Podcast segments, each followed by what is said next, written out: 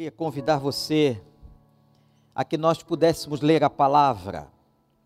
Evangelho de Lucas, capítulo de número 7, versículo de número 36.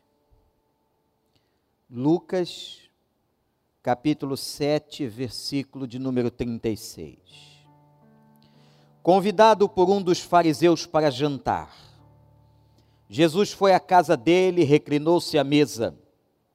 E ao saber que Jesus estava comendo na casa dos fariseus, certa mulher daquela cidade, uma pecadora, trouxe um frasco de alabastro com perfume e se colocou atrás de Jesus a seus pés. Chorando, começou a molhar-lhe os pés com suas lágrimas e depois os enxugou com seus cabelos, beijou-os e os ungiu com perfume. Ao ver isso, o fariseu que o havia convidado disse a si mesmo: Se esse homem fosse profeta, saberia quem nele está tocando e que tipo de mulher ela é, uma pecadora. Então lhe disse Jesus: Simão, tenho algo a dizer a você. Dize, mestre, disse ele. Dois homens deviam a certo credor. Um lhe devia quinhentos denários e o outro cinquenta. Nenhum dos dois tinha com que lhe pagar, por isso perdoou a dívida a ambos. Qual deles o amará mais? Simão respondeu: Suponho que aquele a quem foi perdoada a dívida maior. Você julgou bem, disse Jesus. Em seguida virou-se para a mulher e disse a Simão: Vê esta mulher? Entrei em sua casa, mas você não me deu água para lavar os pés. Ela, porém, molhou os meus pés com suas lágrimas e os enxugou com seus cabelos. Você não me saudou com um beijo, mas esta mulher, desde que entrei aqui, não parou de beijar os meus pés. Você não ungiu a minha cabeça com óleo, mas ela derramou perfume aos meus pés. Portanto, eu digo: os muitos pecados dela lhe foram perdoados, pois ela amou muito. Mas aquele a quem pouco foi perdoado, pouco ama. Então Jesus disse a ela: Seus pecados estão perdoados. Seus pecados estão perdoados. Louvado seja o nome do Senhor. Eu queria falar com você sobre essa história, traçando um paralelo, minha gente, em algo que eu tenho dito daqui deste púlpito e que a irmã Cláudia acabou de mencionar na sua breve reflexão, na sua oração. Quando ela disse sobre o nosso Deus de juízo, sim, Jesus Cristo é um Deus de juízo. E eu tenho dito que Deus está falando a toda a terra, trazendo o incrédulo, os ímpios, ao reconhecimento da existência de Deus e de Jesus Cristo como seu Filho, a quem Ele enviou para morrer pelos nossos pecados. Mas eu tenho também, amados irmãos e igreja, falado com vocês sobre o nosso papel enquanto crentes, porque Deus também está falando conosco. Deus também está falando com você, meu irmão, minha irmã, que já se converteu, já se batizou, que já recebeu o Espírito Santo de Deus. Ora, a palavra para nós é uma palavra de santificação, de chamada ao arrependimento. Deus está falando com a sua igreja, incomodando a sua igreja. Portanto, irmãos e irmãs, é hora de quebrantamento, de reconhecimento dos nossos erros, aonde nós temos caído, onde nós temos pecado, onde nós temos cometido coisas que não têm agradado ao coração do Senhor, como pessoas, como indivíduos, mas também como igreja de Cristo na face da terra. Eu quero dizer a você ao olhar esse texto da palavra, que algo maravilhoso acontece com esta mulher ousada, corajosa. Vai à casa do fariseu, aonde Jesus estava jantando, e ali ela o encontra. Ao ver Jesus, sentados, eles estavam na mesa do jantar, claro que não na posição das nossas mesas hoje, mesas altas, não. Aquela época, quando uma mesa era colocada, aqueles que sentavam ao redor dela sentavam-se no chão, os pés para trás do corpo, por isso que ela teve facilidade de entrar e ir direto aos pés do Senhor. Me impressiona o que ela fez. Como ela se quebranta e chora. O choro do arrependimento, a lágrima, a tristeza. O que é que aquela mulher tinha feito? Por que chorava? Por que chorava? chorava por quem ela era. Chorava por quem ela era. Certamente veio ao seu coração, à sua mente, os seus pecados e os seus erros. Quando ela entrou, e logo após Simão, no seu pensamento, no coração, disse: Esta mulher é uma pecadora este era um codinome dado às prostitutas, mulheres da cidade que vendiam o corpo para poder ganhar a vida. Uma mulher completamente desprezada pela sociedade. Ela agora vai, corajosamente, entra na casa de Simão, se coloca aos pés de Jesus e confessa, e começa a chorar pelos seus pecados Igreja do Senhor, Igreja de Cristo na terra, é a nossa hora de quebrantamento, de lágrimas, de arrependimento sincero, de choro, onde nós temos errado, onde eu tenho errado, você, meu irmão, minha irmã, nós, como Igreja do Senhor na face da terra, aí em Orlando ou aqui no Brasil, onde nós temos errado. E que nós possamos olhar para o exemplo, para a postura sincera, arrependida, honesta desta mulher que chora. O seu choro é a manifestação não apenas de um remorso, mas de um arrependimento. De um arrependimento. E isso foi tão sincero e tão sincero que Jesus no final da história, diz a ela: os teus pecados estão perdoados. Pecados não podem ser perdoados se não houver uma confissão, um arrependimento genuíno, sincero da pessoa. Se confessarmos os nossos pecados, diz a carta de João, ele é fiel e justo para nos perdoar os pecados e nos purificar de toda injustiça. Sim, Deus perdoa pecados, mas só pode perdoar daqueles que o reconhecem daqueles que reconhecem cada um deles, daqueles que confessam e daqueles que pedem a graça e a misericórdia. Meu prezado irmão, onde você tem errado? Onde eu tenho errado? Gente, por amor a Deus, por misericórdia, como disse Paulo aos Romanos, rogo-vos, pois irmãos, um clamor, que nós agora olhemos para a nossa vida e venhamos a nos arrepender dos nossos erros, dos nossos pecados. Deus continua falando, a pandemia não passou. Continua o seu povo clamando, a pandemia não passou.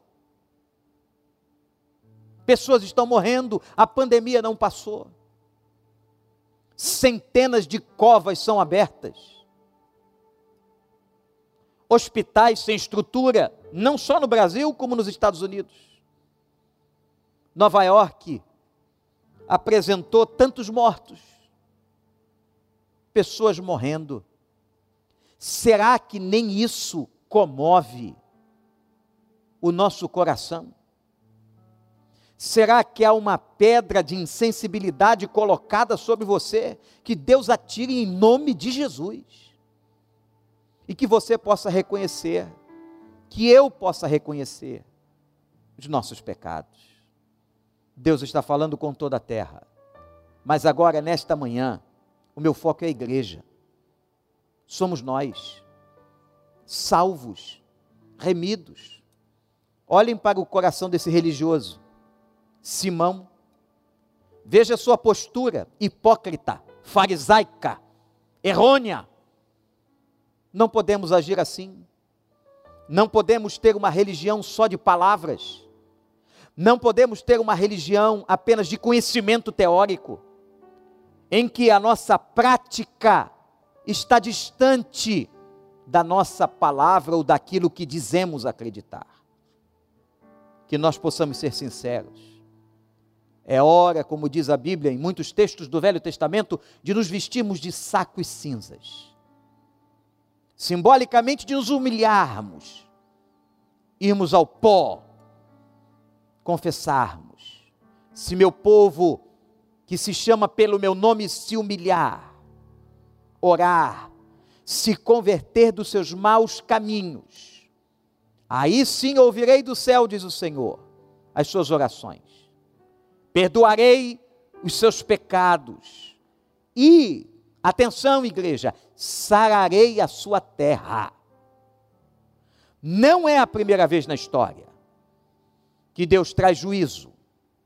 Não é. Mas quantas vezes, mediante o arrependimento, o reconhecimento, o quebrantamento, Ele fez cessar a praga, Ele fez cessar a enfermidade, que assolava o povo. É hora da igreja se quebrantar. É hora de você, meu irmão, minha irmã, reconhecer onde também você tem errado.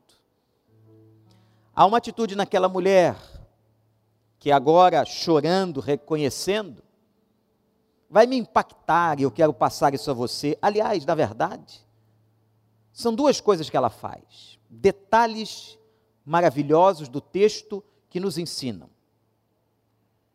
Ela começa a chorar, suas lágrimas molham os pés do Mestre. Ela, pecadora, prostituta, que vendia o corpo, em que a sua beleza física, estética, chamava atenção para atrair os homens, ela não se importa agora com isso ela está chorando quebrantada. Ela pega os seus longos cabelos, provavelmente lindos cabelos, e começa a enxugar os pés do Senhor. Os pés empoeirados, que não tinham sapatos fechados, como os nossos nos dias de hoje, nas ruas empoeiradas em que eles caminhavam. E Simão não havia trazido água, como dizia o costume, para lavar os pés do visitante. Ela agora, molhando com as suas lágrimas, enxuga os pés de Jesus com os seus cabelos. O que, que isso nos ensina? O que que este detalhe textual fala conosco? Fala de uma mulher que agora não mais está preocupada com si mesma, com ela mesma, consigo mas agora está quebrantada, exposta, aberta, coração transparente. Não está mais na superfície da beleza, da estética, mas está agora preocupada com aquele momento, com a sinceridade, com a sua honestidade em confessar a Jesus os seus pecados. Ela enxuga os pés do Senhor. E uma outra coisa que ela faz ela, ao enxugar aos pés do Senhor, trouxe para a casa de Simão um vaso de alabastro. Uma especiaria, um perfume caríssimo. Dizem os comentaristas que era necessário muito dinheiro para comprar alabastro. Talvez aquilo que ela tivesse de mais caro, mais importante, mais valioso na sua casa. que também serviria para o seu trabalho na prostituição. Ela agora derrama, derrama, derrama em oferta, em dádiva. Um coração quebrantado e arrependido. Primeiro, é um coração que passa a não se preocupar só consigo mesmo. É um coração que renuncia a si mesmo. Aquele que quer ser meu discípulo, disse Jesus, deve negar-se. Aí está um exemplo de negação. Ela nega a si mesmo. Se você quer ser verdadeiro discípulo, negue-se a si mesmo. Tome a sua cruz e siga. E a outra coisa que um verdadeiro discípulo faz, o que esta mulher fez, que tanto nos ensina, derramar o que temos de mais importante. Isto. Derramar o mais caro. Derramar o que temos de mais valor na nossa vida. Derrame-se diante dele.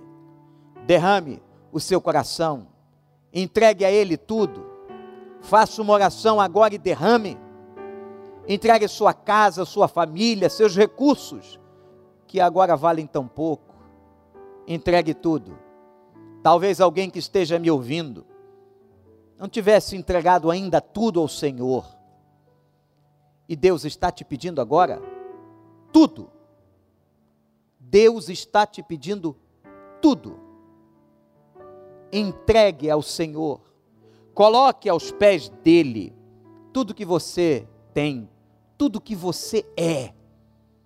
Que história, irmãos. Que exemplo espetacular desta mulher. Maravilhoso. Uma mulher quebrantada. Uma mulher arrependida. Que renuncia a si mesma. Que se coloca aos pés do Senhor e lhe entrega tudo que tem de mais valor. É isso, igreja. É isso que Deus está esperando de todos nós, de mim e de você. Não é aquela postura de Simão, fariseu, que levou uma advertência severa de Jesus. Simão, Simão, estás aí pensando sobre essa mulher, julgando esta mulher como pecadora. E você, Simão? E você, Simão, religioso?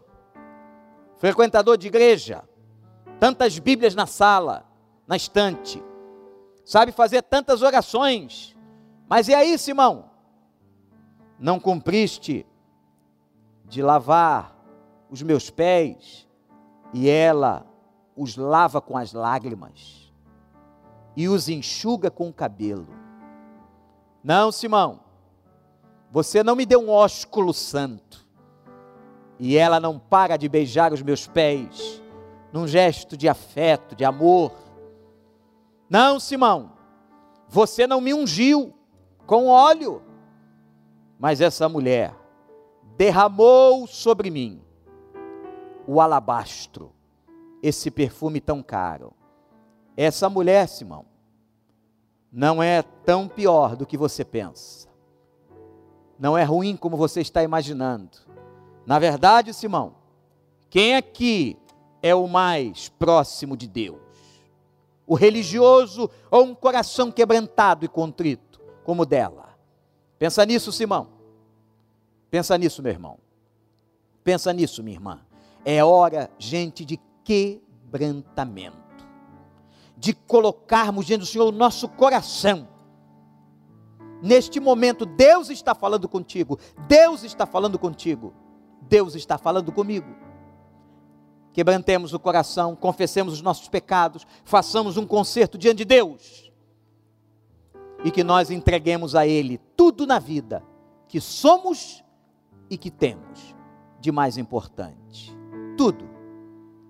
Eu queria que você agora reclinasse sua cabeça diante de Deus para orarmos. Nós vamos estar adorando ao Senhor, cantando ao Senhor.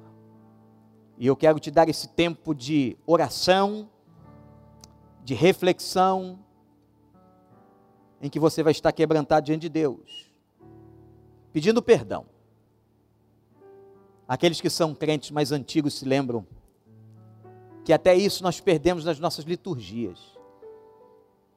Haviam cultos no passado, e eram quase todos eles, em que havia aquele momento de confissão de pecados.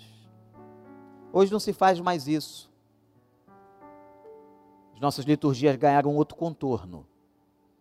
E nós acabamos perdendo e deixando de ensinar que confessar pecados é um momento tão importante na adoração e no culto a Deus. Faça isso agora. Cada um individualmente aí na sala onde você está, diante deste computador, confesse os seus pecados, pense, arrependa-se. Sim, esta pregação não é de prosperidade agora, a não ser prosperidade espiritual, porque um homem que confessa e que se quebranta é próspero diante de Deus, espiritualmente. Essa pregação é de denúncia contra o pecado. Essa pregação visa o quebrantamento, o arrependimento meu e seu, de todos nós, na presença do Pai. Vamos agora enquanto cantamos e depois vamos orar. Mas vamos agora lembrar, confessar, clamar ao Senhor que Ele de nós tenha misericórdia. Eu me rendo aos teus pés, és tudo que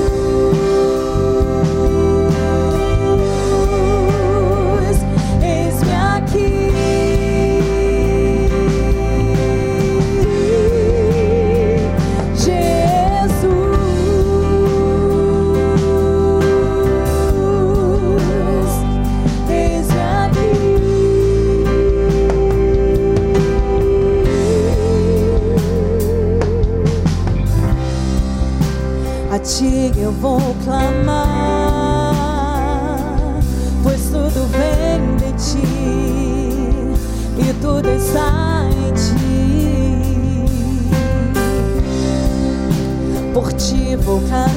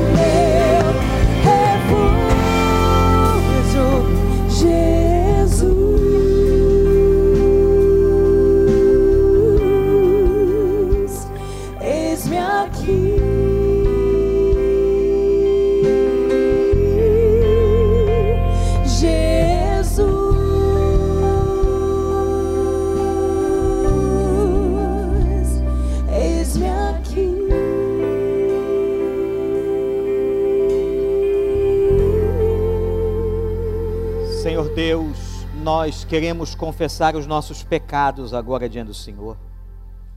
Tu sabes e conheces o coração de cada um que agora cultua conosco.